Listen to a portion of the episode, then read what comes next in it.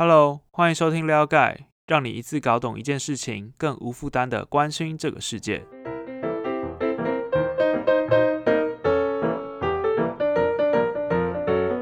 我不确定今天的录音状况会怎么样，因为外面在撒消毒剂，然后楼上在施工，那 我就我就尽量后置啊。那不过在今天的 Podcast 开始之前呢，我就先来攻上一下。了解现在有新的方案喽！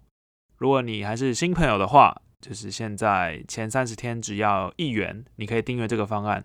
那你每周就可以收到两期图文，了解重要议题，掌握世界趋势。好，工商结束，我们直接进入正题。那今天要讨论什么题目呢？今天讨论的是了解第八十八期的图文。你是左派还是右派？那你可能会觉得，呃，这个。题目不会太敏感吗？不过就先别急，就是让我们好好剖析一下你这种警戒警觉性是怎么来的。你可能会觉得很敏感，或许是因为你常听到说啊，这个左派就是激进啦，左交啦，或者是诶右派就是土地企业啊，很保守啊。所以其实你有发现吗？就是。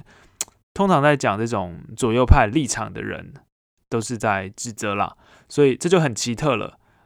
因为立场应该是一个表达想法的类别而已嘛，而且因为大家通常都只熟悉骂人的这个部分，可能对于左派到底是什么，或者右派到底是什么，还是很混淆，所以不太确定要怎么界定。而且其实左右派它其实有分领域的。就是有政治的左派跟经济的左派，政治的右派跟经济的右派，所以常常有人在这两个领域之间会有一些混淆。所以当你在讲左右派的时候，你可能要先很确认知道你讲的到底是哪一个领域的。那这个分别呢，等一下我们也会提到。所以就先放下你的成见，就是这个题目其实很中性的议题了。所以希望你听完也会有是有一些改观。那首先呢，我们要解决的问题其实就是这个左派跟右派是怎么来的？为什么左派叫左派？为什么右派叫右派？那这个名称的来源呢，会回溯到法国大革命的时候，那时候的国民议会他们就要制定新的宪法嘛。那因为大家意见都不同啊，所以就直接用座位来让大家。表达自己的立场，那这边指的立场呢，是政治领域上的立场，所以我们会先讲政治上的左右派。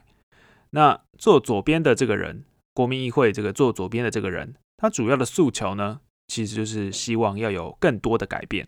那坐右边的人呢，他主要的诉求呢，就是维持现况。所以左右派的名称就是这样来的。那后续其实也衍生出了很多其他的意识形态。那这边可以简单讲一下，所谓的意识形态呢，就是可以反映人们特特定态度，并且形成相关政治主张的。所以通常你可以看到说啊，这个叉叉主义、叉叉主义就是这个意思。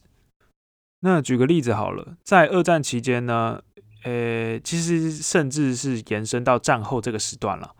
左派跟右派，他的立场其实是十分十分分化的，也成为了很多不同国家执政的依据。那当时呢，左派主要对应的就是自由主义，那右派呢，主要对应的就是保守主义。那其实我们从名称就可以看得出来大概的意思了。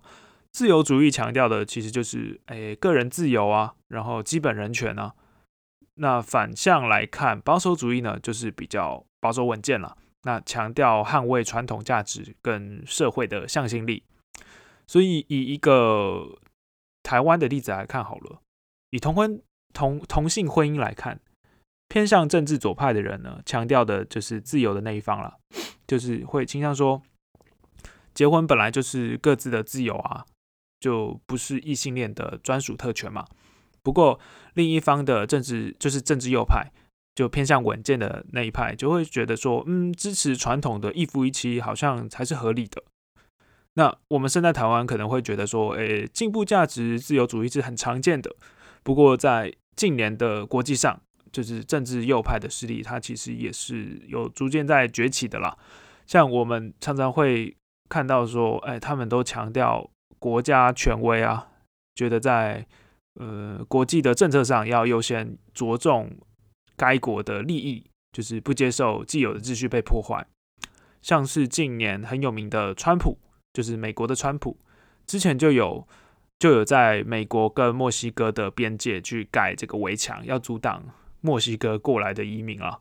那不止发生在美国，在欧洲也有，像是德国，他们就有极端右翼的政党，他们就是主打就是反移民，然后去排挤穆斯林的移民，像这些都是还蛮典型的例子。所以政治上的左派跟右派，简单划分大概就是这样的意思。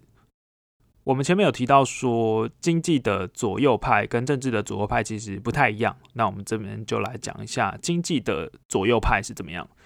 经济的左右派，呃，经济的左派呢，他崇尚的其实就是公平。那过去的代表其实就是大家常听到的共产主义这一派的人呢，就主张说，透过集体的生产，然后没有阶级的，就是无阶级的体制。那就可以解决说底层被剥削的这个问题。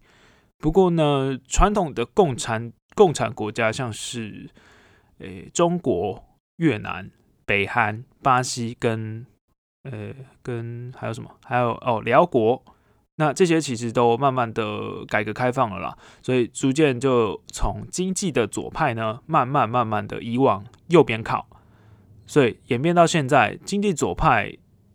就偏向经济左派的这群人呢，常听到的呼吁就是希望说，哦，政府去提高薪资啊，解决财团垄断的问题啊。反观另外一边的经济右派，他们经济右派常崇尚的是自由放任，那希望就是保持这个市场的开放，而且要加入一些国际的自由贸易协定。后来其实也衍生出很知名的，像是新自由主义。那这个新自由主义呢，它其实有几个目标了，就是他希望说去松绑金融管制，那去减少富人税跟提高工资税。所以你看上述这几个目标，其实就大家大家就可以理解说，为什么我们对经济右派的印象都是他们比较偏向企业、偏向资方的，像是呃像是很有名的这个 trickle down theory。就是相关的概念了，呃呃，这个这个中文呃可以翻作下渗经济学。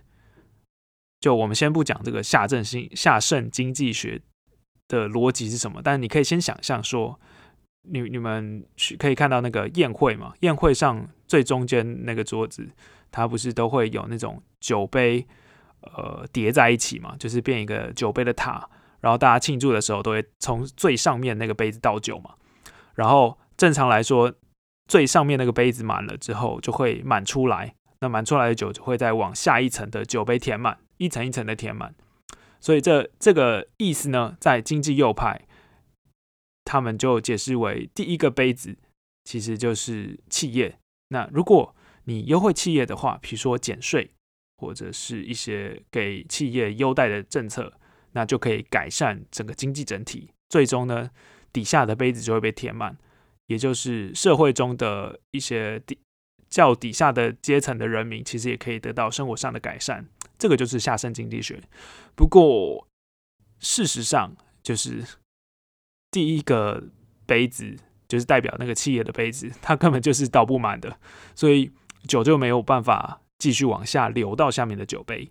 所以现在这个新自由主义的后遗症呢，就是加剧了贫富差距，就是上面吃人饱，然后下面一样。一样是没什么资源，所以经济右派跟经济左派大概就是这样的差别，是不是有点头晕？我我我们来统整一下好了。经济左派追求的是社会的实质平等，经济右派追求的是社会运作的效率。所以简单降分是这样了。那这边如果你想要。更清楚的了解的话呢，可以参考我们这一期图文的第六页内容，会比我用嘴巴讲的更清楚了。我们其实最基本最基本要怎么分左右派，其实我们可以用国家介入程度来区分。以左派来说好了，经济领域的左派就主张说，国家要很积极的去解决社会问题。那政治领域的左派就会认为说，国家就不应该干涉人民的权利。好，那换另外一边喽。右派，经济领域的右派就主张说，国家不应该介入市场，要开放市场了。刚刚我们提过，那经呃政治领域的右派就又刚好相反，就会认为说，国家应该要积极维持社会秩序。所以，就像我们刚刚讲的嘛。左派跟右派在政治领域跟经济领域都不一样，配图真的看清看得更清楚哦。好，那我们就进入到最后一个重点喽，那就是其实左右派呢，它没有那么绝对。左右它其实是一个相对而言的概念了，会因为各地的，比如说传统背景啊，然后社会文化脉络有所。差异而不一样，所以我们通常会将政治理念跟经济理念一起搭配着来看。比如说，举个例子好了，政治上的右派配上经济上的左派，这是什么意思呢？意思就是在高压统治下，再搭配经济保守，像是纳粹执政的德国，就那个时候的德国大概就是这样。那政治的右派。配上经济的右派是什么意思呢？也就是政治高压的同时呢，却松绑市场规范。举个例子，就像是呃呃，比如说改革开放的之后的中国，所以这种混搭呢，就可以帮助我们更看清楚一个国家它现在阶段这个现在的样貌是怎么样。那我们就会好奇说，哎，那回归我们台湾呢？就许多其实许多的民主国家，包包含现在的台湾了。都会比较偏向政治的左派，配上经济的右派。意思是什么？意思就是尊重平的多元平等的同时呢，经济政策也比较倾向企业，比较不会去积极保障劳工的权益了。就是我们市场要开放了，比较偏向这样子。所以讨论到后段呢，就可以回归到最根本的问题了。就为什么我们要去认识左派跟右派啊？就是我们看清楚这个要干嘛？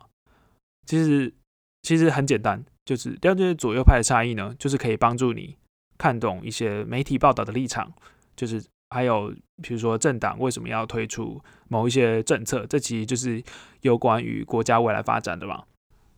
而你理解到最后，其实会渐渐的发现，不管你偏向偏向哪一边，你所认同的概念其实都只是一个长条光谱的一小部分而已，所有概念都是相对而言的哦。就是相对更左或相对更右，绝对不是绝对的，呵呵，绝对不是绝对的。反正它就是一个相对的概念了。好，希望今天有帮助到你了解这个左右派。那我们今天就差不多到这边。如果你喜欢我们的内容的话，就欢迎订阅撩盖哦。就是撩盖主要的产品是每周两期的图文。新朋友现在加入的话，有三十天一元的方案。如果你已经是会员的话，也欢迎推荐朋友加入，让他送自己一个最充实的圣诞礼物。那就这样啦，拜拜。